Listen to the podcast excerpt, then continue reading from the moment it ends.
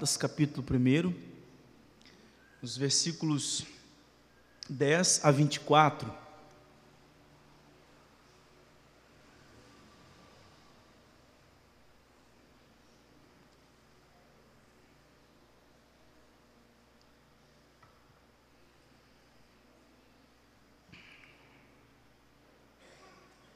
Nós faremos a leitura, mas antes nós vamos orar, rogando a misericórdia e graça do Senhor para a exposição da palavra dele. Nós que estamos na exposição da, dessa carta, né, já tivemos duas exposições, a primeira dos versículos 1 a 5, depois dos versículos 6 a 9, e agora dos versículos 10 a 24. Nós vamos orar e pedir ao Senhor que, por misericórdia e graça, nos conduza. Deus eterno todo-poderoso, nós queremos neste instante rogar a misericórdia e graça do Senhor sobre nós, porque nós estamos ah, para ler a tua palavra e expor. E pedimos que o Senhor, por misericórdia e graça, me use tão somente como instrumento nas tuas mãos.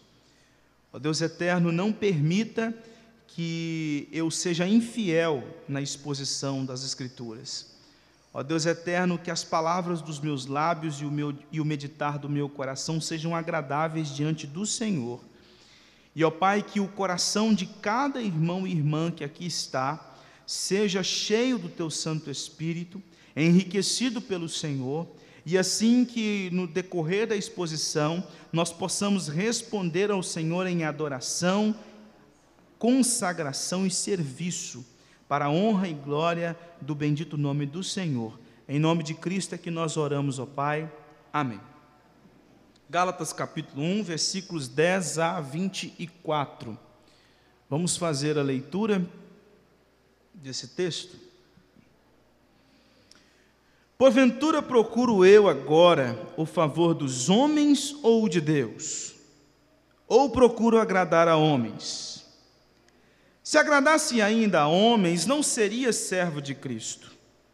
Faço-vos, porém, saber, irmãos, que o evangelho por mim anunciado não é segundo o homem. Porque eu não o recebi, nem o aprendi de homem algum, mas mediante a revelação de Jesus Cristo. Porque ouvistes qual foi o meu proceder outrora no judaísmo, como sobremaneira perseguia eu a igreja de Deus e a devastava. E na minha nação, quanto ao judaísmo, avantajava-me a muitos da minha idade, sendo extremamente zeloso das tradições de meus pais. Quando, porém, ao que me separou antes de eu nascer, e me chamou pela sua graça, aprove revelar seu filho em mim, para que eu o pregasse entre os gentios sem detença. Não consultei carne e sangue, nem subi a Jerusalém para os que já eram apóstolos antes de mim, mas parti para as regiões da Arábia e voltei outra vez para Damasco.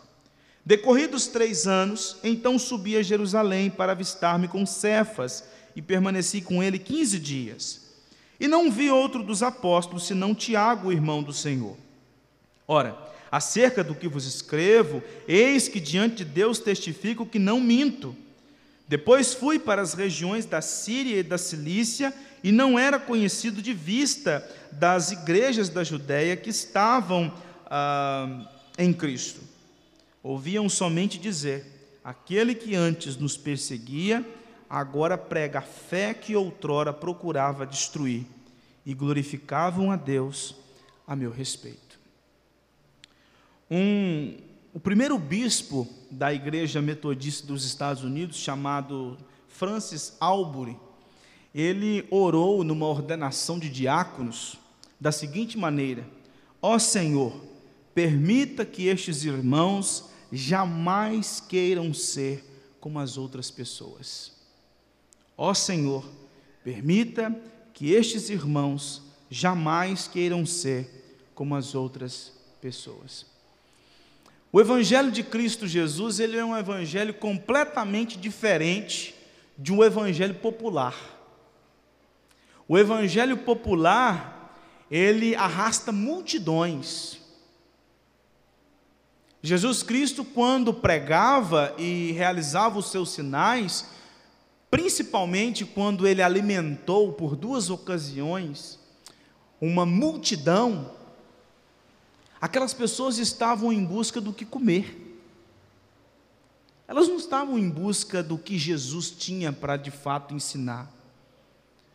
Elas não estavam preocupadas com o Evangelho, elas não estavam preocupadas com a vida pós-morte, elas estavam preocupadas em saciar a sua fome. E assim há muitos pregadores espalhados pelo mundo afora, pregando esse tipo de evangelho, um evangelho que sacia uma fome temporal, uma fome para esse tempo. E Jesus pregava o evangelho que saciava a alma. E por isso que quando este bispo da igreja metodista ora, pedindo para que aqueles irmãos jamais fossem como as outras pessoas, ele queria dizer o quê? Que nós precisamos demonstrar diferença. E às vezes pregadores do evangelho, eles podem correr o risco, podem ser seduzidos pelo diabo a pregar um evangelho que agrade às massas. Um evangelho que é gostoso de se ouvir. O evangelho bíblico, puro e simples, como a escritura traz, ele não é bom de se ouvir. Ele não é agradável de se ouvir. Ele é agradável de se ouvir quando você nasce de novo. E aí você consegue enxergar a beleza do Evangelho. Mas o homem natural não consegue enxergar a beleza no Evangelho. Porque esse Evangelho confronta. Esse Evangelho toca na ferida. Esse Evangelho diz quem o homem de fato é. Então, os pregadores da palavra devem agir de um modo diferente, assim como este bispo orou para que aqueles diáconos fossem homens diferentes. O que nós temos no texto que nós acabamos de ler é um grupo de homens que são os judaizantes que nós já vimos nas outras exposições, confrontando Paulo porque eles achavam que Paulo, não só achavam, mas eles proclamavam isso para as pessoas, que Paulo não era um apóstolo à altura dos demais. Eles diziam que Paulo estava pregando um evangelho para agradar as massas, que Paulo estava pregando um evangelho sem sacrifício. Porque se ele estava dizendo para as pessoas que elas poderiam ser salvas sem a prática da lei, bastava crer em Cristo Jesus e não importava, e não importa o que você faz ou deixa de fazer, isso é um evangelho agradável. Porque as pessoas poderão viver entregues aos seus pecados e simplesmente confiar em Cristo Jesus. Só que eles estavam fazendo uma perversão da mensagem de Paulo. Porque não era isso que Paulo estava explicando para a igreja. Tanto que no capítulo 5 dessa carta, Paulo diz: a liberdade que nós temos em Cristo não deve nos levar à libertinagem. Não é porque nós somos salvos pela graça, mediante a fé, que nós vamos nos entregar ao pecado, pelo contrário nós vamos viver de acordo com o Espírito de Deus. Então não era esse tipo de evangelho que eles estavam confrontando Paulo, que Paulo pregava naquela ocasião. E os versículos que nós lemos, e Paulo vai continuar eh, no decorrer do capítulo 2, fazendo uma defesa do seu ministério. Aqui Paulo faz uma defesa do seu apostolado. Ele está dizendo nesses versículos que ele é tão apóstolo como os doze, que ele é tão apóstolo como aqueles que viveram ah, ao lado de Jesus, caminharam com Jesus e aprenderam de Jesus. Ele é tão apóstolo como aqueles que estavam presentes quando Jesus realizou aqueles, aquela série de sinais e milagres. Ele é tão apóstolo como aqueles que estavam reunidos no cenáculo quando Jesus apareceu para eles depois da sua morte. Então, a defesa de Paulo nesse texto é mostrar que ele é um apóstolo do mesmo jeito que os demais apóstolos de Cristo Jesus. E então, ele traz aqui que o seu ministério e a sua mensagem não tem uma origem humana, mas uma origem divina. Ele não prega um evangelho que ele fabricou ou que ele aprendeu dos outros. Ele prega o evangelho que ele aprendeu do próprio Cristo Jesus. E então ele mostra três fases da sua vida. Primeiro, ele declara quem ele era. Depois ele diz o que Deus fez com ele e o resultado dessa transformação que o levou à pregação do Evangelho. Então, a proposta de Paulo nesses versículos de 10 a 24 é dizer que o Evangelho é a revelação de Cristo para a transformação de homens pecadores. Vamos ver aqui os versículos 10 a 12, onde Paulo diz que o evangelho ele procede do alto, ele procede de Deus. Porventura procuro eu agora o favor dos homens ou de Deus? Ou procuro agradar a homens? Se agradasse ainda a homens, não seria servo de Cristo. Faço-vos, porém, saber, irmãos, que o evangelho por mim anunciado não é segundo o homem, porque eu não o recebi nem o aprendi de homem algum, mas mediante revelação de Jesus Cristo. Eles acusavam Paulo de pregar um evangelho fácil. Eles acusavam que Paulo estava inventando um evangelho. E Paulo está dizendo nesses versículos, pelo contrário, eu não estou em busca de agradar os homens. Eu não quero agradar homem algum. Eu não estou querendo fazer com que muitos possam me seguir ou seguir os meus ensinos por um evangelho que eu inventei na calada da noite. Um evangelho diferente do evangelho pregado pelos doze. Pelo contrário, eu prego assim como os doze, porque do mesmo jeito que os doze receberam o evangelho das mãos de Cristo, eu também recebi o evangelho das mãos de Cristo. O nosso evangelho não é diferente. Nós pregamos o mesmo evangelho. Paulo, ele afirma que ele não foi chamado por Deus para agradar a homens.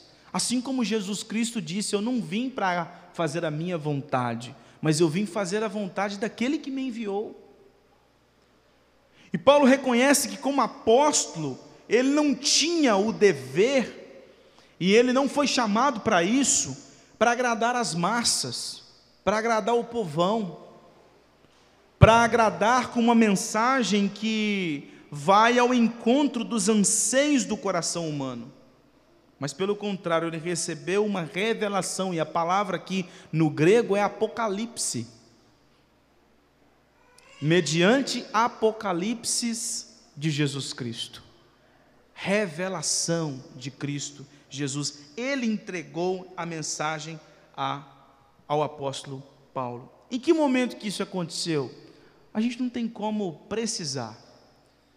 Alguns vão dizer, nós vamos depois tratar isso mais à frente, que Paulo possa ter aprendido de Jesus enquanto estava na Arábia, outros que Jesus que Jesus revelou este evangelho para Paulo quando ele o levou ao terceiro céu, como ele fala na segunda carta aos Coríntios mas aqui Paulo não está interessado em dizer que horas, que dia, que momento, em que ocasião que isso aconteceu. Mas ele está dizendo que o evangelho que ele recebeu veio do próprio Cristo. Cristo o comissionou para a pregação do evangelho. Cristo o chamou. E aqui nós precisamos já tirar algumas aplicações já desses três versículos. A primeira aplicação que nós tiramos desses versículos é que, infelizmente, há muitas congregações, pastores, pregadores que estão buscando agradar a multidão, pregando um evangelho agradável aos olhos e aos ouvidos, um evangelho que vai ao encontro dos meus anseios, um evangelho que promete mundos e fundos, um evangelho que promete tudo menos o que a Bíblia diz. E um evangelho que é tão somente uma autoajuda. Por isso que existe esse crescimento enorme do número de pastores coach. Esse evangelho coach, esse evangelho que não tem profundidade bíblica, esse evangelho que só está querendo treinar as pessoas de acordo com aquelas capacidades que estão dentro delas que elas ainda não encontraram.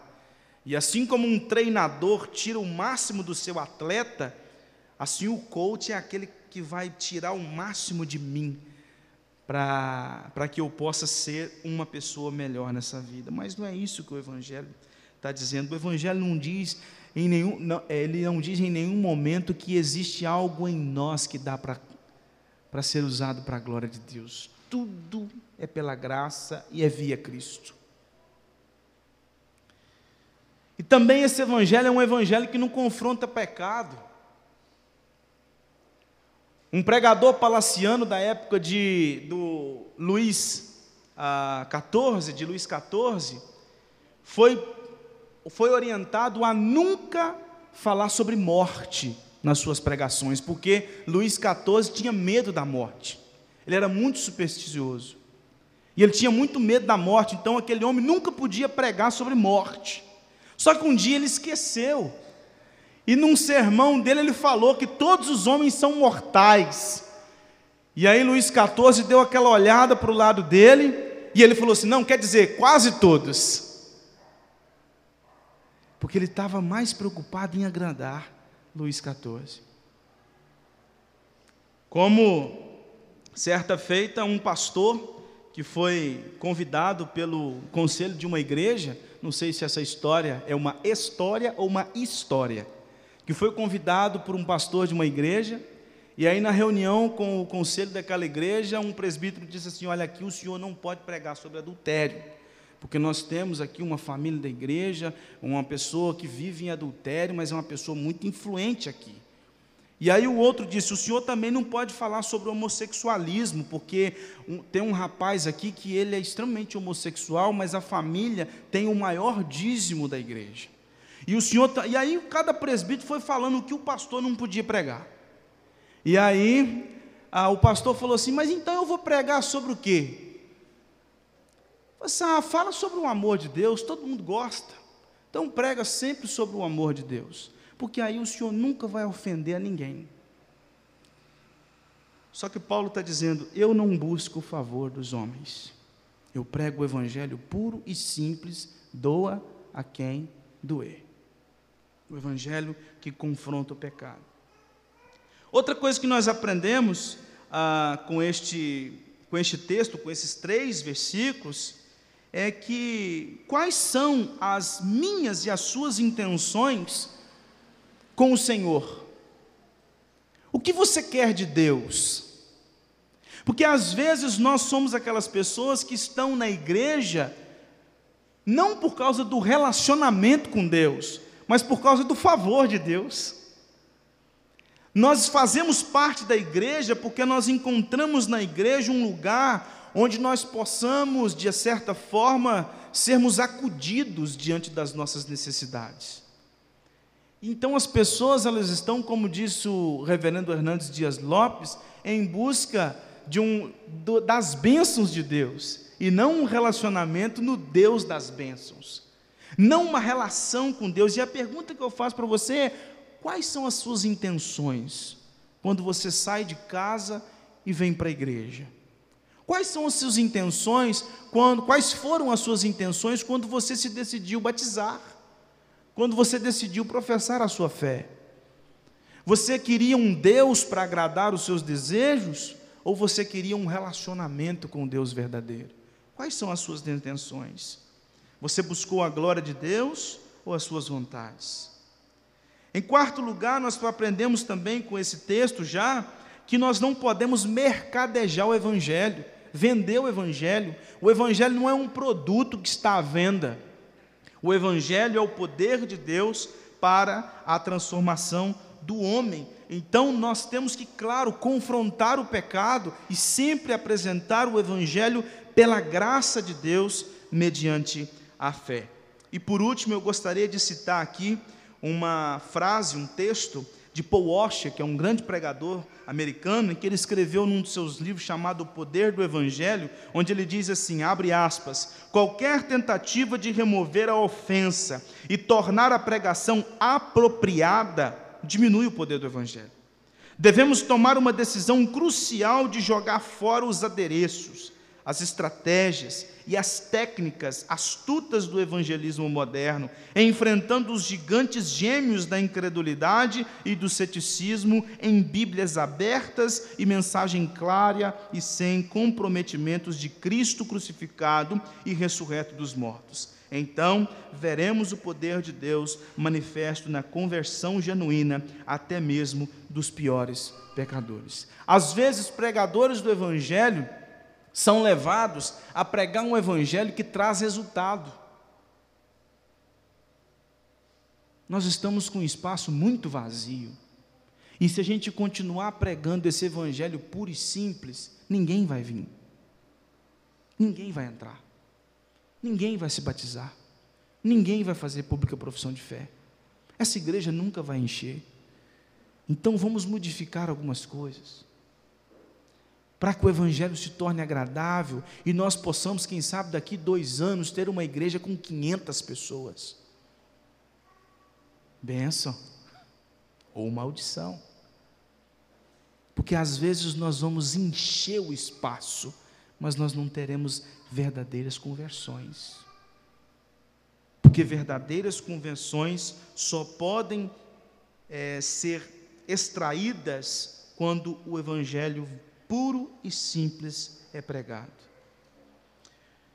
Segunda coisa que o texto diz, que está aqui nos versículos 13 a 15, é que o Evangelho transforma pecadores. Veja o que Paulo escreveu. Porque ouvistes qual foi o meu proceder outrora no judaísmo? Como sobremaneira perseguia eu a igreja de Deus e a devastava. E na minha nação, quanto ao judaísmo, avantajava-me a muitos da minha idade, sendo extremamente zeloso das tradições de meus pais. Quando, porém, ao que me separou antes de eu nascer e me chamou pela sua graça, aprove revelar seu filho em mim, para que eu pregasse entre os gentios sem detença, não consultei carne e sangue, nem subi a Jerusalém para os que já eram apóstolos antes de mim, mas parti para as regiões da Arábia e voltei outra vez para Damasco. Eu fui até o 17, mas nós pegaremos a ideia apenas dos versículos 13 a 15, quando Paulo diz que ele foi alvo da misericórdia de Deus. Ele diz aqui nesse texto que ele foi alguém no judaísmo superior a muitos da idade dele. Paulo era um dos homens mais eloquentes dentro do judaísmo. Paulo era um homem incrível e ele fala um pouco disso é, que Lucas registrou lá em Atos capítulo 26. Quantas coisas que ele fazia, o quanto ele fez, quantas coisas que ele realizou. E ele fala que na linhagem de Israel, ele era um grande homem. Escrevendo aqui mesmo, na, na literatura neotestamentária, em 1 Coríntios capítulo 15, versículo 9, Paulo diz assim, ó, porque eu sou o menor dos apóstolos, que mesmo não sou digno de ser chamado apóstolo, pois eu persegui a igreja de Deus. Quando o sinédrio apedrejou Estevão, Paulo estava lá.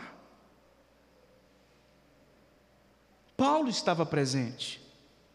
E ele estava a caminho de Damasco quando Cristo apareceu para ele e o transformou. E ele estava a caminho de Damasco para destruir crentes, para entrar nas casas, arrombando as portas e arrancando as pessoas de dentro de casa e jogando no meio da rua, porque elas serviam um herege chamado Jesus de Nazaré. Pelo menos na percepção de Paulo.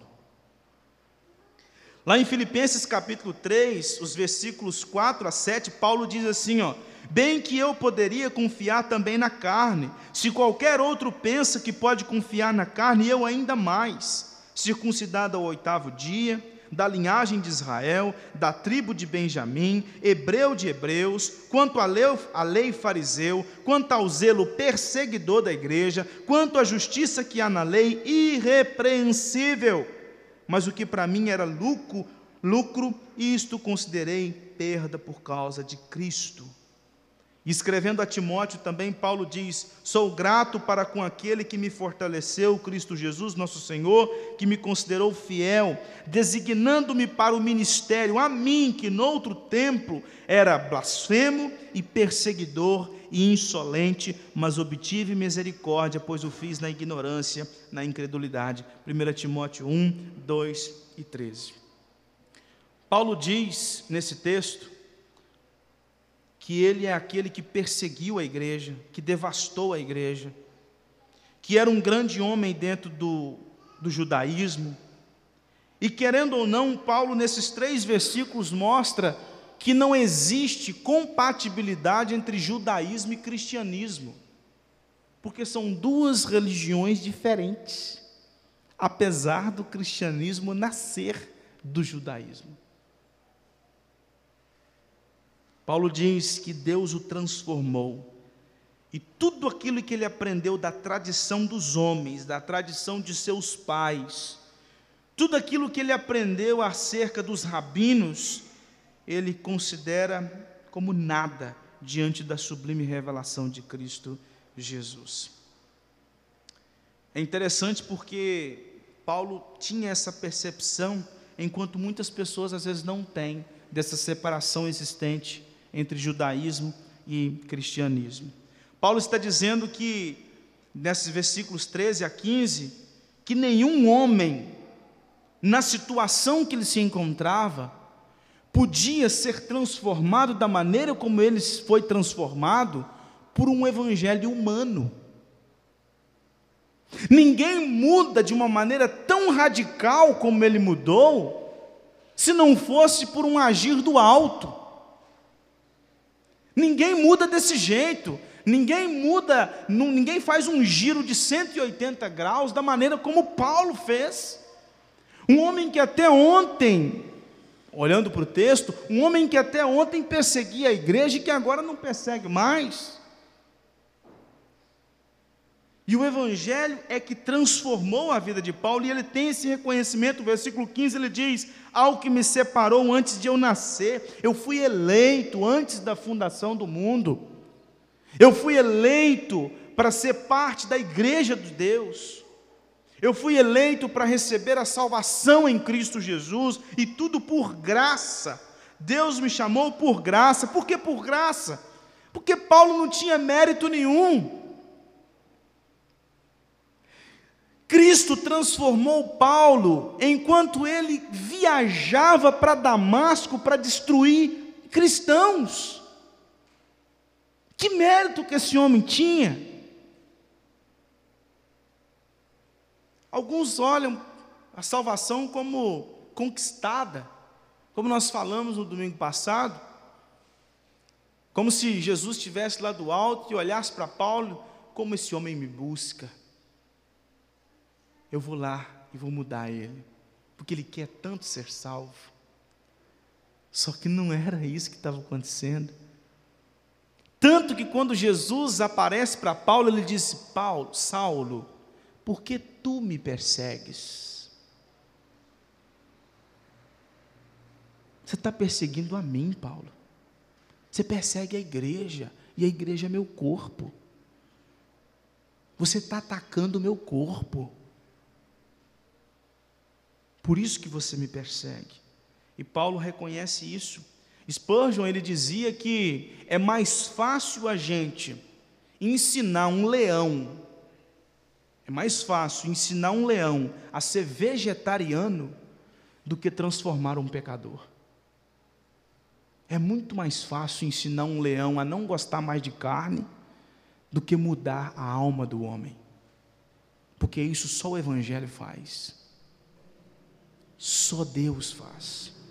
Só o Espírito Santo faz. E é isso que Paulo está dizendo nesses versículos. Somente o poder de Deus para me tirar da cegueira a qual eu estava mergulhado.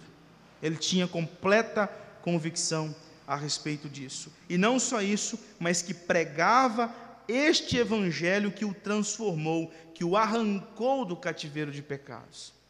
E eu acho interessante que nesse texto, já subindo para o versículo 16, Ele diz assim: Aprove revelar seu filho em mim, para que eu o pregasse entre os gentios. Que é um povo que judeu odiava, igual os gentios. Havia um jargão entre os rabinos que gentio só existia no mundo para ser carvão do inferno. E agora, judeu, fariseu, hebreu de hebreu, circuncidado ao oitavo dia, ou seja, um fariseu, um judeu nato, de carteirinha, é chamado de pregador aos gentios.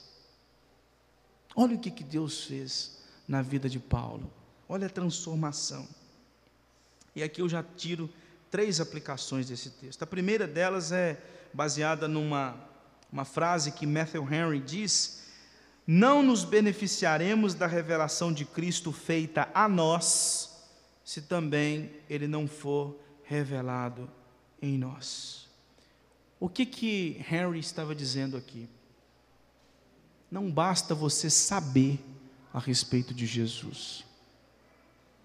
Não basta você ter conhecimento de Jesus.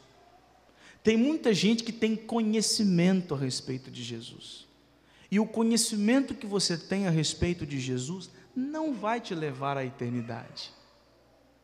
Tiago disse isso na sua carta. Você crê que Deus existe? Fazes bem, porque também os demônios também creem. Marcos, no seu evangelho, diz que demônios se prostravam diante de Cristo Jesus e o adoravam, e o chamavam de Senhor. Então, ter o conhecimento a respeito de Jesus não necessariamente há de levá-lo para a eternidade. Cristo precisa ser revelado em você, assim como ele foi revelado a Paulo. E eu te pergunto: você teve um encontro verdadeiro com Jesus, como Paulo teve a caminho de Damasco? Você consegue enxergar o homem que você foi antes e o homem que você é hoje? Você consegue olhar para o passado e olhar para o presente e ver uma grande diferença? Você consegue perceber isso? Porque o Evangelho é o poder de Deus e ele salva miseráveis pecadores. Só que quando Jesus se revela a nós, há uma mudança radical, como houve com Paulo. E aqui eu tiro uma aplicação também, levando em consideração a questão do judaísmo. Há muitos crentes que acabam flertando com o judaísmo. Nós temos até algumas é, igrejas que são bem judaizantes, vamos dizer assim. Esse flerte com o judaísmo, até com bandeira de Israel, aquela coisa toda. Irmãos, nós precisamos entender que o cristianismo ele nasce dentro do judaísmo, mas não existe relação entre as duas coisas. Algumas pessoas acham que os judeus são nossos irmãos. São nossos irmãos aqueles que creem em Cristo Jesus. Mas os que não creram em Cristo Jesus não é porque são judeus que vão estar por toda a eternidade conosco. Paulo mesmo disse isso em Romanos capítulo 11. Nem todos os de Israel são de fato israelitas. Porque os verdadeiros israelitas são aqueles que estão em Cristo Jesus. Aqueles que são como nosso pai Abraão, aqueles que foram justificados mediante a fé.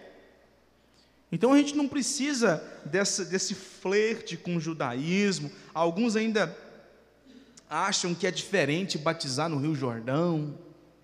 Alguns acreditam que a terra de Israel é uma terra santa. Você tem que ir lá com um copinho uma vasilhinha, pegar a terra de Israel, colocá-la no pote e falar: Olha, eu vim com a terra de Israel. Não existe nada nada, nada diferente de Israel para o resto do mundo.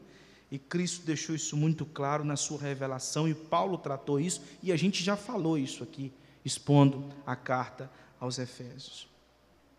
Agora, a última parte do texto, dos versículos 16 a 24.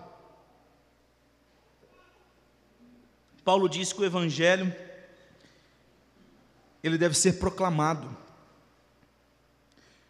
Aprove revelar seu filho em mim para que eu o pregasse entre os gentios, sem detença, não consultei carne e sangue, nem subi a Jerusalém para os que já eram apóstolos antes de mim, mas parti para as regiões da Arábia e voltei outra vez para Damasco.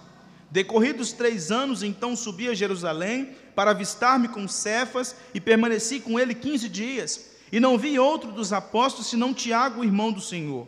Ora, acerca do que vos escrevo, eis que diante de Deus testifico que não minto. Depois fui para as regiões da Síria e da Cilícia, e não era conhecido de vista das igrejas da Judéia que estavam em Cristo. Ouviam somente dizer: aprove a dizer: aquele que antes nos perseguia, agora prega a fé que outrora procurava destruir e glorificavam a Deus a meu respeito. Algo que nos chama a atenção nesse texto é que Paulo, ele não se converteu a, cam é, a caminho de Damasco e imediatamente saiu pregando o evangelho. A gente às vezes tem essa percepção que é como se Paulo, quando Ananias orou para ele recobrar a visão, Paulo já saiu para a rua fora pregando o evangelho. E esse texto ele diz que não, as coisas aconteceram no seu devido tempo. Ele revelou o seu filho em mim para que eu o pregasse entre os gentios, e aí ele diz: rapidamente não consultei carne e sangue, porque a acusação dos judaizantes era de que Paulo tinha aprendido esse evangelho, esse evangelho com homens. E Paulo está dizendo aqui: não, eu não consultei carne e sangue. Eu também, depois da minha conversão, não subi a Jerusalém para ter acesso aos apóstolos.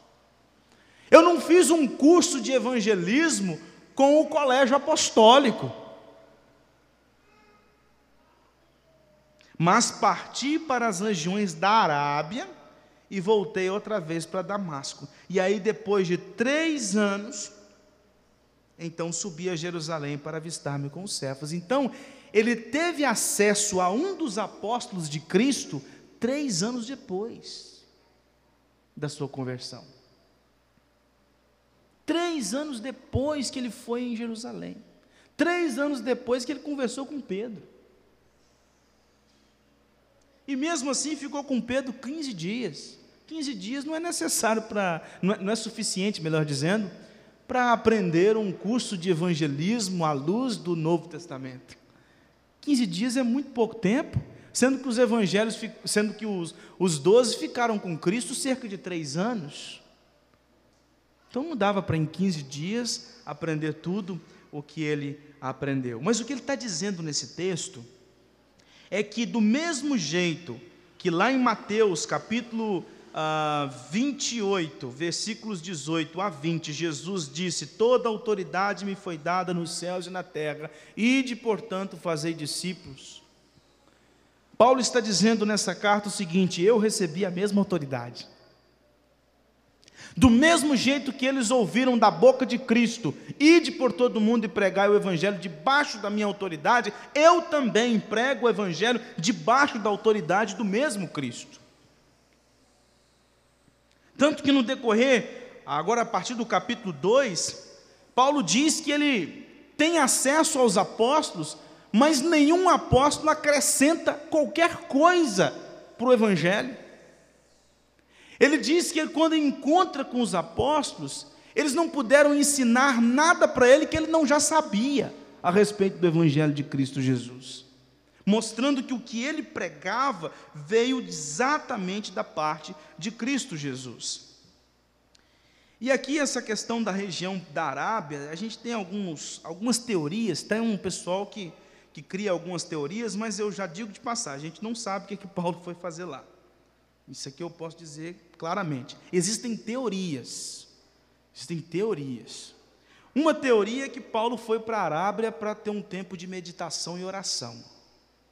Existe uma outra teoria que Paulo foi para a Arábia e durante três anos recebeu um curso de Cristo. Do mesmo jeito que Paulo, do mesmo jeito que os doze receberam um curso de Cristo por três anos, Paulo também na Arábia recebeu um curso por três anos. Mas isso é uma teoria. Não tem como afirmar isso à luz das Escrituras. E tem uma outra teoria que diz que foi na Arábia, do mesmo jeito que aconteceu com João quando estava na ilha de Pátimos, foi na Arábia que Paulo foi levado ao terceiro céu e recebeu de Deus, de Cristo, a revelação do Evangelho. Mas tudo isso é teoria, porque a gente não sabe bater o martelo, a gente não tem condições de bater um martelo em nenhuma delas. A grande verdade é que a gente não sabe o que, que Paulo foi fazer na Arábia. Mas ele foi para lá e depois ele voltou para Damasco. E, e, então o texto diz que ele esteve com Pedro durante 15 dias. Aqui Cefas, ele usa essa, esse, esse outro nome né, para Pedro, Cefas. E que ele não viu outro apóstolo além de Tiago, irmão do Senhor. Esse Tiago aqui é o autor da carta que nós temos aqui no Novo Testamento. Não é Tiago, irmão de João, não, porque Tiago, irmão de João, já tinha sido perseguido por Herodes e tinha sido morto. Esse Tiago que ele encontra é Tiago que escreveu a carta que nós temos registrada no Novo Testamento. E aí diz: Ora, acerca do que vos escrevo, Eis que diante de Deus testifico que não minto, ou seja, tudo isso é verdade. Eu não recebi o evangelho de homem nenhum. Nenhum. E aqui, irmãos, nos chama a atenção algumas coisas. Olha o que que Paulo, em Gálatas mesmo, no capítulo 6, versículo 17, ele diz: Quanto ao mais, ninguém me moleste, porque eu trago no corpo as marcas de Jesus. Olha o que, que Paulo diz em 2 Coríntios capítulo 11, dos versículos 23 a 33. É um texto longo, mas eu gostaria de ler para os irmãos. São ministros de Cristo? Falo como fora de mim. Eu ainda mais, em trabalhos muito mais, muito mais em prisões, em açoites sem medida, em perigos de morte muitas vezes. Cinco vezes recebi dos judeus uma quarentena de açoites menos um. Fui três vezes fustigado com varas uma vez apedrejado, em naufrágio três vezes. Uma noite e um dia passei na voragem do mar, em jornadas muitas vezes, em perigos de rios, em perigos de salteadores, em perigos entre patrícios, em perigos entre gentios, em perigos na cidade, em perigos no deserto, em perigos no mar, em perigos entre falsos irmãos, em trabalhos e fadigas, em vigílias muitas vezes, em fome e sede, em jejuns muitas vezes, em frio e nudez. Além das coisas exteriores, há o que pesa sobre mim diariamente, a preocupação com todas as igrejas. Quem enfraquece, que também eu não enfraqueça? Quem se escandaliza, que eu não me inflame? Se tenho de gloriar-me, gloriar-me-ei no que diz a respeito à minha fraqueza. O Deus e Pai do Senhor Jesus, que é eternamente bendito, sabe que não minto. Em Damasco, o governador preposto do rei Aretas montou guarda na cidade dos Damascenos para me prender. Mas num grande cesto me desceram por uma janela da muralha abaixo e assim me livrei das suas mãos. Por que, que eu trouxe esse texto? Quem passaria por tudo isso pregando uma mentira. Gente, com todo respeito, pregando uma mentira, na primeira perseguição o cara racha fora. Eu? Mas Paulo sabia o que ele pregava. Ele tinha convicção de quem era Cristo. Ele tinha convicção do que o Evangelho podia fazer, porque fez com ele. O Evangelho transforma, gente. O Evangelho me mudou. Eu era um homem cego, eu era um homem religioso, eu era um homem entregue às tradições dos homens, mas hoje eu sou uma nova criatura. Deus me transformou. Hoje eu entendo que o Jesus Nazareno que eu chamava de herege, de fato é o Filho de Deus, e só existe salvação nele. E por isso que Paulo saía pelo mundo afora pregando, não importando se você receberia açoite, se seria apedrejado, se seria preso ou qualquer outra coisa. Então, o que Paulo diz nesse texto de Gálatas é: irmãos, e aqui se referindo aos irmãos da igreja da Galácia, estes homens estão pregando uma heresia porque eles estão pregando um evangelho misturado com as obras da lei. E mais, esses homens estão caluniando, estão difamando o meu nome. porque eu sou apóstolo assim como os doze. Estes homens é que são os mentirosos, eles que são os hereges, eles que são os falsos apóstolos, eles que são os falsos mestres. Por isso não dê ouvido a eles. Não dê ouvido a esses homens. E agora o versículo 21, Paulo diz: Depois fui para as regiões da Síria e da Cilícia, e, Paulo, e Lucas, escrevendo em Atos capítulo 22, diz que ele vai para essas regiões porque houve um complô contra ele. Então ele fugiu para as regiões da Síria e da Cilícia e não era conhecido de vista das igrejas da Judéia que estavam em Cristo. E você se lembra que a primeira viagem de Paulo foi com Barnabé, e ele não era o principal. Ele foi principal de uma viagem a partir da segunda. O principal da primeira era Barnabé. Barnabé era o responsável pela viagem e Paulo foi como uma espécie de aprendiz de missionário, junto com Barnabé, para pregar o Evangelho. E ele não era conhecido de vista das igrejas da Judéia, por isso que é, Barnabé o apresenta aquelas igrejas, principalmente a igreja de Antioquia da Síria. E nos versículos finais diz que eles ouviam somente dizer Aquele que antes nos perseguia, agora prega a fé que outrora procurava destruir e glorificavam a Deus ao meu respeito. Eles glorificavam a Deus porque Deus mudou a minha sorte.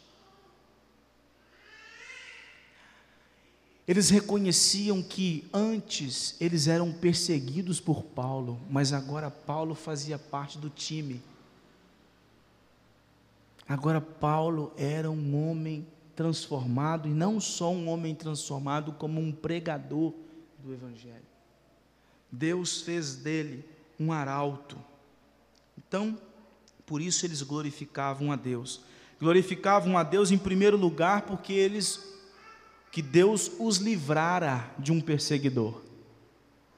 E glorificavam a Deus porque Deus salva pecadores, transforma pessoas. Então, o que, que esse texto nos ensina, em resumo? Três coisas. Primeiro, Paulo diz a respeito da sua motivação, não é agradar o Senhor, agradar os homens, é agradar o Senhor. A segunda motivação que Paulo apresenta aqui é que ele recebeu o evangelho não por homens, mas por revelação. Ele recebeu o evangelho das mãos do próprio Cristo e ele pregava o evangelho verídico, puro e simples, genuíno. E em terceiro lugar, que ele possuía a mesma autoridade que Pedro, que João, que Tiago, que Bartolomeu e assim por diante. A mesma autoridade, a mesma autoridade. E aqui eu gostaria de terminar com cinco aplicações. E a primeira delas é: o Evangelho, irmãos, é o centro. No centro dele está Deus, não está o homem. O Evangelho não é sobre mim e sobre você, o Evangelho é sobre Deus. O Evangelho é sobre Deus.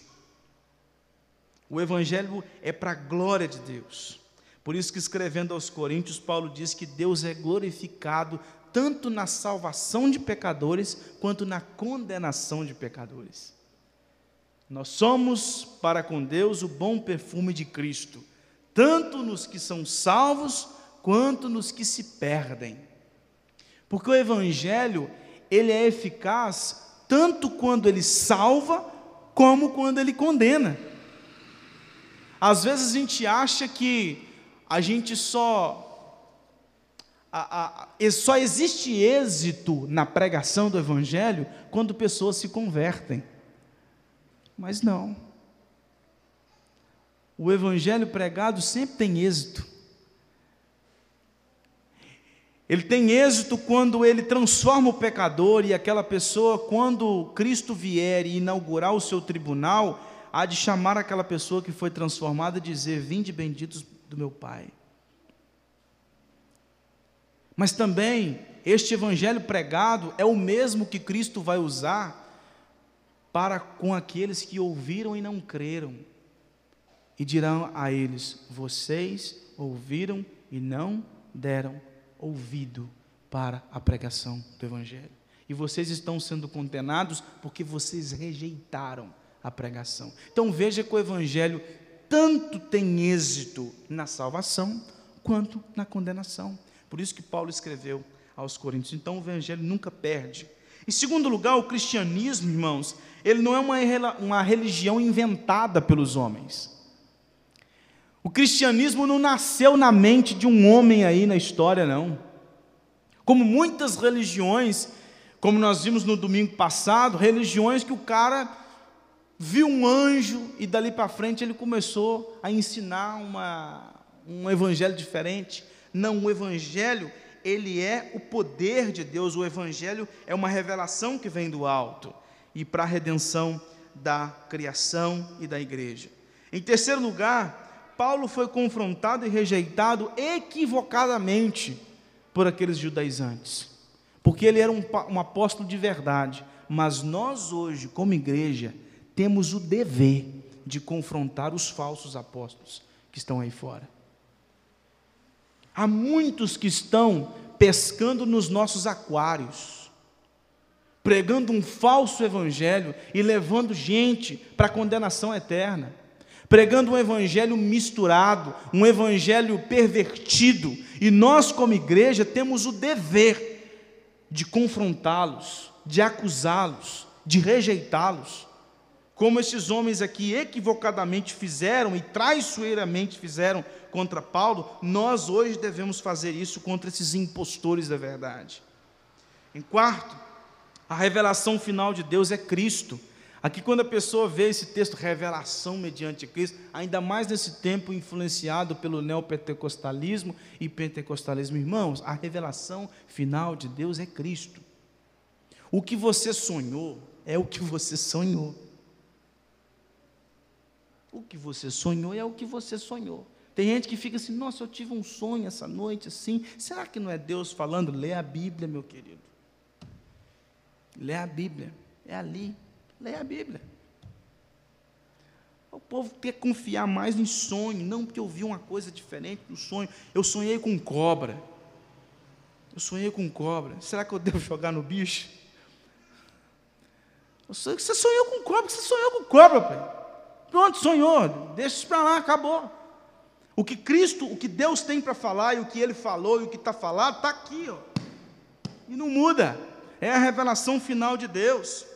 O que Paulo recebeu da parte de Cristo Jesus, ele registrou. Então está aqui a revelação que ele teve. Está escrito aqui. Você não precisa de mais revelação além dessa, não. E por último, Paulo tinha uma vida antes de Cristo e foi transformado por Deus. Sabe o que, que isso nos ensina?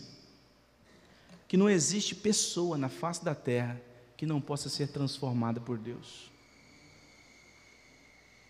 Não existe pessoa na face da terra que não possa ser transformada. Talvez você já tem muito tempo que você ora pela conversão do seu filho, do seu marido, da sua esposa, do seu pai, da sua mãe, do seu patrão, do seu amigo, do seu sobrinho, sei lá, por alguém que você já deve estar orando há muito tempo. E talvez você deve pensar assim: eu estou orando, mas eu acho que Fulano não tem jeito.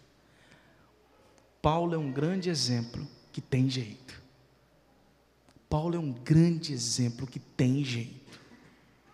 Se ele for eleito como Paulo foi, a graça vai alcançá-lo. E ele vai ser redimido. E ele vai poder dizer quem ele era e agora quem ele é. E a mesma pergunta eu faço para você. Você consegue olhar para o eu do passado e ver diferença do eu do presente? Porque se você foi transformado pelo poder de Deus, existe uma mudança radical. E essa mudança, ela é perceptível. Talvez não tanto como Paulo, porque era um perseguidor da igreja, talvez você antes de Cristo não era. Mas existe mudança. E você pode perceber. E eu pergunto: existe? Porque se não existir, talvez você ainda não foi transformado. Talvez você ainda está no homem do passado. E não no homem que você pode ser em Cristo Jesus. Que Deus nos abençoe.